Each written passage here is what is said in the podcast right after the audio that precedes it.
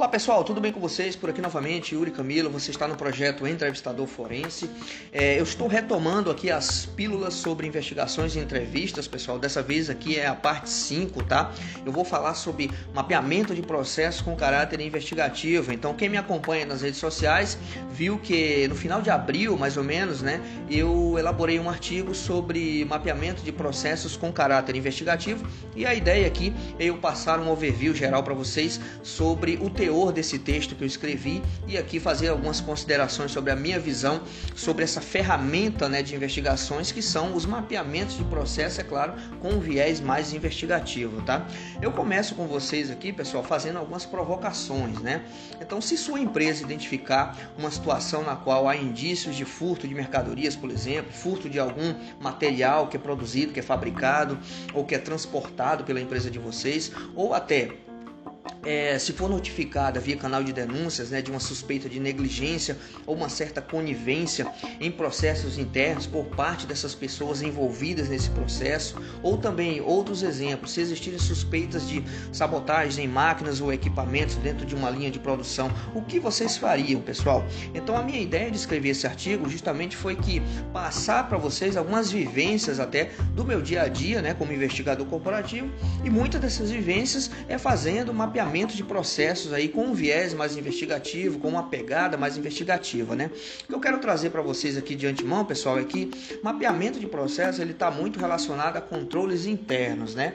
Para quem quiser saber um pouquinho mais sobre controles internos, eu já tenho uma live aí com um expert no assunto, Marcos Assi, foi uma das últimas lives que eu fiz, então fiquem à vontade para vocês darem uma zapiada aí no meu canal do YouTube, tá? Entrevistador Forense, que lá tem várias lives que pode agregar de certa forma ao conhecimento conhecimento e aprendizagem e até a gente trocar algumas ideias por lá também, que esse é o foco do perfil, esse é o foco do projeto Entrevistador Forense, é compartilhar conteúdo e também a gente trocar vivências também, que esse é o objetivo principal.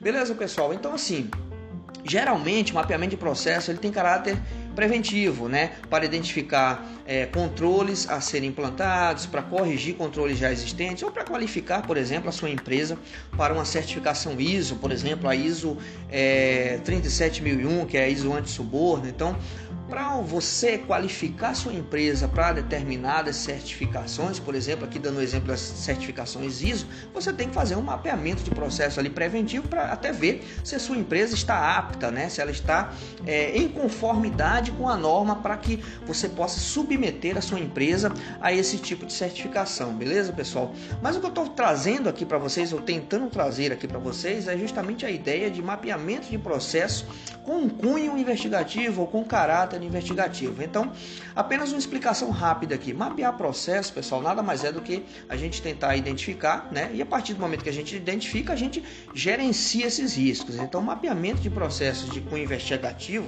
eles se iniciam após a identificação de um sinistro, pessoal. Ou seja, ele não tem um caráter é, essencial, essencialmente, na verdade, é preventivo, tá? Muito pelo contrário até. Ele tem um caráter reativo, ou seja, após um acidente, após um incêndio, após uma falha processual grave que gerou dano patrimonial, após furtos, após roubos, após sabotagens, após suspeitas de espionagem. Então, esses mapeamentos aqui que eu estou falando para vocês é justamente com esse foco, tá? Um foco reativo, ou seja, após a ocorrência de um evento, de um episódio, de um incidente qualquer, tá bom, pessoal? Então, esse é o tema aqui do nosso bate-papo de hoje. Mesmo utilizando aqui, pessoal, como plano de fundo a investigação, é necessário a gente sempre destacar que qualquer mapeamento de processo para qualquer mapeamento de processo, o profissional que vai estar encarregado dessa atividade, ele deve se familiarizar é, com o negócio da empresa, pessoal. Ele deve estar familiarizado. Se for alguém interno, é até bem melhor, porque é uma pessoa que já está ali familiarizada, com certeza, com o negócio da empresa. Agora, se for um consultor externo, é interessante que você, consultor externo, você estude o negócio da empresa, vá até um pouquinho a fundo, né, ao negócio da empresa, para quando você chegar na planta, no site ou no corporativo da empresa, você está de certa forma familiarizado com tudo que a empresa desenvolve e principalmente com o negócio, né, com o core business da empresa, porque isso vai facilitar você a entender tudo quando você for mapear esse processo, beleza, pessoal? Então é importante estudar, pelo menos de forma macro, como se produz ou como se fabrica determinado produto. Se for no varejo, estudar minimamente ali as nuances do armazenamento e do transporte de mercadorias. Se for na indústria, entender ali as características, as peculiaridades de cada produto e como que esse produto ele sai né, da fábrica ou sai do setor de expedição, sai do CD daquela empresa para ser distribuído para todo o Brasil, beleza, pessoal? Então, assim, de início, é importante ficar atento aos diferentes tipos de estruturas que envolvem esse processo. Porque as empresas elas têm diferentes tipos de estruturas, ok? Então, por exemplo, se existem linhas de produção ou de expedição é, que possuem ambientes físicos fechados, espaços confinados, abertos, mistos, então é interessante de você se familiarizar com esse tipo de ambiente porque é necessário que você tenha tudo isso na cabeça quando você estiver iniciando ali o seu mapeamento de processo. Quando a gente está falando, por exemplo, de um ambiente misto, né, que aí envolve é, um ambiente fechado, um ambiente confinado ou um ambiente aberto, e aí a gente tem um misto de tudo, né? É necessário você ter em mente que mudanças ambientais, até mudanças que na visão global da empresa não são tanto significativas, aí que pode estar o problema, pessoal. Então, assim, é, situações até aparentemente é, com baixo risco podem ser um gatilho, um potencializador para que ocorram desvios, para que ocorram é, danos patrimoniais, para que ocorra uma falha processual. Por isso mesmo que é interessante você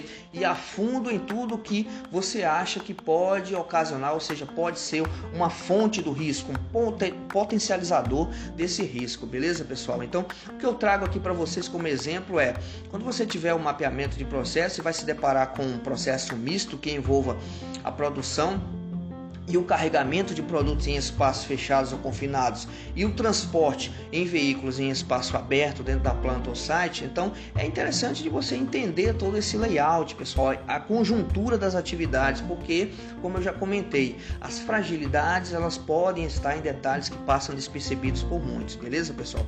Então, assim, eu elenquei aqui nesse meu texto algumas atividades que elas podem é, ser envolvidas nesse mapeamento de processos, que aí é uma ferramenta de investigação corporativa. Então, a gente pode utilizar no mapeamento as visitas em loco para conhecer a fundo os detalhes do processo, fazendo ali concomitantemente, é claro, entrevistas formais e informais com os atores desse processo, aplicar alguns questionários ali por escrito ou até virtualmente, é, questionários customizados para você conseguir coletar mais informações, analisar a documentação, é de suma importância documentações existentes e também por fim até, se for necessário, né, se assim é, os indícios levarem você a essa atividade, fazer entrevistas exploratórias de caráter comportamental, até para você identificar suspeitos ou envolvidos nesse processo investigativo que você está fazendo, pessoal. Então, assim, vamos iniciar pelo primeiro, as visitas. As visitas e as entrevistas elas podem ser realizadas simultaneamente, claro, é importante a presença física do investigador na área afetada até para que você tenha ali a interação, né? o tete a tete realmente é importante nesses casos, tá pessoal? É claro, algumas entrevistas podem ser feitas até de forma online, como muitas estão sendo feitas aí durante a, pandemia, a quarentena, podem, mas quando você for mapear uma linha de produção, por exemplo, ma mapear uma fábrica, mapear um setor de expedição, um CD de uma empresa, é importante que você esteja ali presencialmente, tá bom pessoal? Faz necessária a presença desse investigador, desse profissional que está mapeando esse processo justamente para que ele possa sentir na pele ali o que as pessoas passam no dia a dia. Então é importante, tá bom? E ali, pessoal, você vai conseguir é, verificar até quais são as pessoas importantes para você falar. E aí você vai fazer um diagnóstico que eu costumo chamar de análise situacional, ou seja, você vai nivelar é, a entrevista da pessoa com a questão do cargo e com a questão do grau de contribuição, ou seja, o nível do cargo daquela pessoa com o nível de contribuição que ela está trazendo fazendo e você pode até criar um score ali de é, análise situacional, um score de entendimento do nível de envolvimento daquela pessoa com aquela atividade que você está fazendo ali, se houve ou não colaboração nesse sentido, tá bom, pessoal? Se necessário, é possível aplicar questionários, como eu já falei, para ampliar a coleta de informações, possibilitando até que todos os envolvidos, pessoal, eles se manifestem até por escrito, porque às vezes assim, a pessoa quando existe um investigador, seja interno da empresa ou até externo, consultor externo dentro de uma fábrica, eles ficam, claro, um pouco acanhados ali, ou seja, não querem falar tanto, mas às vezes por escrito você consegue coletar informações boas, informações raras, informações muito importantes para esse mapeamento de processo. E é interessante, pessoal, quando você estiver ali, sei lá, reunindo, sei lá, 10, 15, 20 pessoas em uma sala e você vai explicar para essa pessoa qual é o objetivo desse mapeamento de processo, qual é o objetivo daquele questionário si, é interessante de você sempre respaldar a confidencialidade, a imparcialidade e a autonomia de você que está conduzindo ali esse processo, justamente para deixar as pessoas super à vontade para esclarecer, colocar ali. Eu costumo até brincar quando eu estou fazendo assim algumas dinâmicas dentro de plantas, dentro de sites com algumas pessoas, geralmente para colocar o dedo na ferida, realmente dizer onde é que o qual aperta, porque justamente é nesse sentido que a gente vai é, prosseguir com o nosso mapeamento de processo. Ou seja, não adianta fazer um mapeamento de processo, principalmente com caráter investigativo, que seja um mapeamento inócuo, um mapeamento que não traga nenhum resultado positivo para as empresas, tá bom, pessoal? Então, esse é o discurso que eu uso. Eu uso muito quando eu estou aplicando questionários nesse sentido e funciona, funciona muito bem, tá bom, pessoal? Porque o pessoal, é, a operação, principalmente, o pessoal que está ali é, no dia a dia operando as máquinas, operando qualquer tipo de equipamento ali no setor fabril, realmente, eles percebem que você está ali é, dando até sua cara a tapa para aquele tipo de trabalho, justamente porque você quer que o ambiente deles fique cada vez mais saudável, mais seguro e que eles possam trabalhar no dia a dia com muita satisfação, que esse é o objetivo principal de toda empresa, né, pessoal? Creio eu, né, que esse deve ser o objetivo principal de todas as empresas, que os colaboradores trabalhem com a máxima satisfação possível e, é claro, também com muita segurança no ambiente de trabalho, beleza, pessoal? Outro ponto aqui é, são as análises de documentações. Então, todo mapeamento de processo, quem faz mapeamento de processo aí é, sabe muito bem disso. É, é, todo mapeamento ele deve passar por anotações, deve passar por registros, até fotográficos, se for necessário, para ilustrar como funciona o processo e você vai comparar como que você está se deparando com aquele processo na prática, você vai comparar isso com a documentação, ou seja, com as instruções técnicas de trabalho que aquele pessoal executa aquela atividade. E ali você vai poder identificar eventuais discrepâncias, incongruências obtidas nessa coleta de informação tanto verbal, que são as entrevistas, como por escrito, que são esses questionários customizados para o caso em apuração, por exemplo, se você está apurando um furto, se você está apurando um incêndio com suspeita de ser um incêndio proposital, se você está apurando um roubo de mercadorias, por exemplo, se você está apurando um desvio de materiais em uma balança de um setor de expedição, por exemplo. Então, por diversos tipos de situações que podem ocorrer, essa documentação que a empresa te fornece é importante porque você, quando for na prática, ou seja, verificar em loco as situações, você vai poder comparar a documentação que fornecida para você e se essa documentação ela condiz, na verdade, com a realidade, tá bom, pessoal? A partir daí, é, de, quando você conseguir é, identificar eventuais riscos, é necessário você até criar, se eventualmente for possível e for é, um escopo da atividade, criar uma matriz baseada nesses riscos, apontando eventuais não conformidades. Né?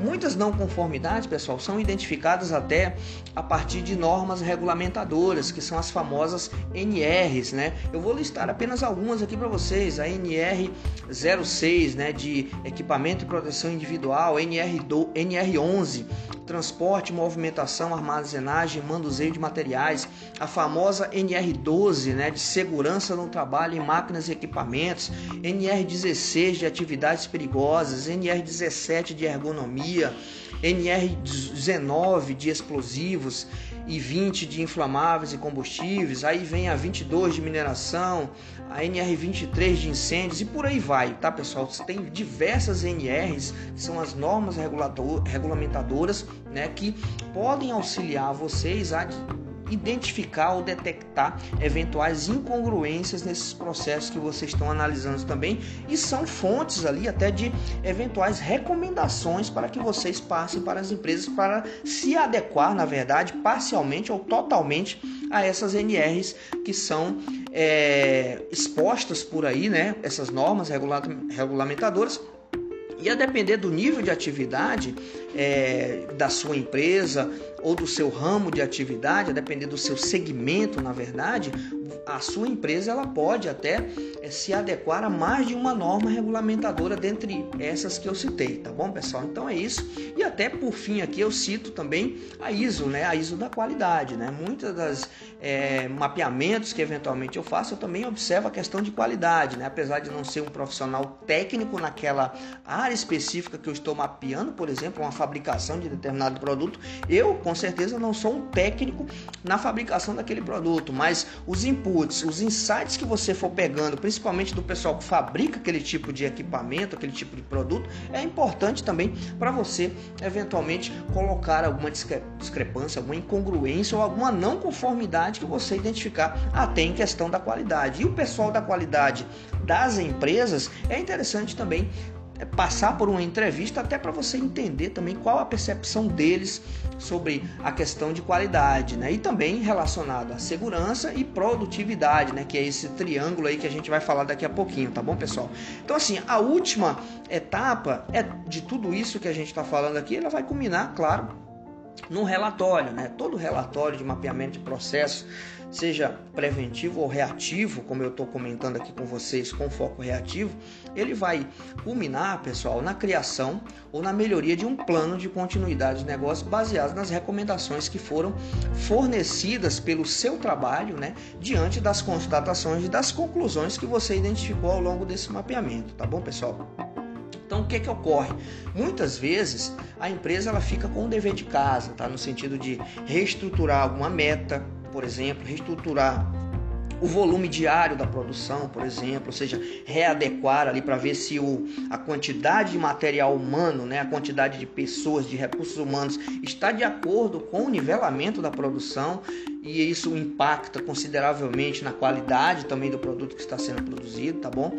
Realinhamento do perfil da liderança, pessoal, isso é muito importante. Muitas das vezes eu me deparo com algumas situações desse tipo que, eventualmente, algumas não conformidades estão muito atreladas e é, algumas situações até de desvios, de furtos, de roubos e até de é, danos propositais a máquinas ou equipamentos, ela está estritamente ligada ao perfil da liderança ali no sentido de a liderança liderança está um pouco ausente ali, justamente do pessoal da operação, né? o pessoal que realmente põe a mão na massa ali. Então, esse distanciamento às vezes atrapalha a liderança a enxergar algumas situações, né? algumas situações até de descontentamento, de desmotivação, que eventualmente o pessoal da liderança pode estar passando ali no dia a dia e eles não conseguem externar isso para a alta direção da empresa, tá bom, pessoal? E aí a gente consegue, é claro, analisar nesse triângulo da segurança segurança, qualidade e produtividade, né? Que a gente costuma chamar de segurança, qualidade e produção, percebendo que algumas vezes, tá? Esses pilares, eles não têm a devida criticidade, né, de forma corporativa e são disseminados, né, na operação de uma forma é, não conforme, ou seja, a gente identifica que muitas das vezes existe um alinhamento, né, de forma de fala nas reuniões, por exemplo, de DDS, né, que é muito é, chamada por aí quem é de fábrica sabe muito bem disso, as reuniões de alinhamento dos plantões diários elas muitas das vezes ficam apenas no gogó, ficam apenas às vezes nas ladainhas, né, como a gente costuma dizer, e na verdade a operação em si está muito sobrecarregada ali e muitas das vezes é, esse triângulo segurança, qualidade e produção ele pode estar invertido, né? ou seja, é, a gente pode identificar em algumas situações por exemplo, a produção é sendo muito puxada em detrimento da qualidade da peça que está sendo montada ou até da segurança como essas peças e produtos, esses equipamentos estão sendo produzidos no dia a dia, tá bom, pessoal?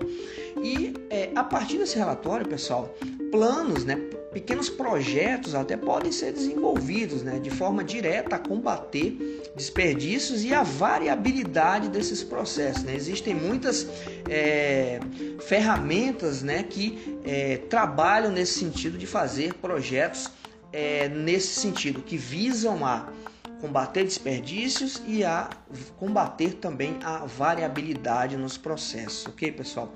E aí, por fim, eu trago aqui, né, as minhas colocações finais a respeito desse artigo, tá? Aqui o mapeamento de processo com cunho investigativo, né, que é isso que eu estou falando, ele tem por objetivo suportar a empresa na contenção tá, da irregularidade identificada e os benefícios esperados com esse trabalho são dois, pessoal, principalmente dois, tá? Tem, podem ter outros aí com as recomendações que eventualmente você vai se deparar especificamente com o caso que você estiver atuando, tá?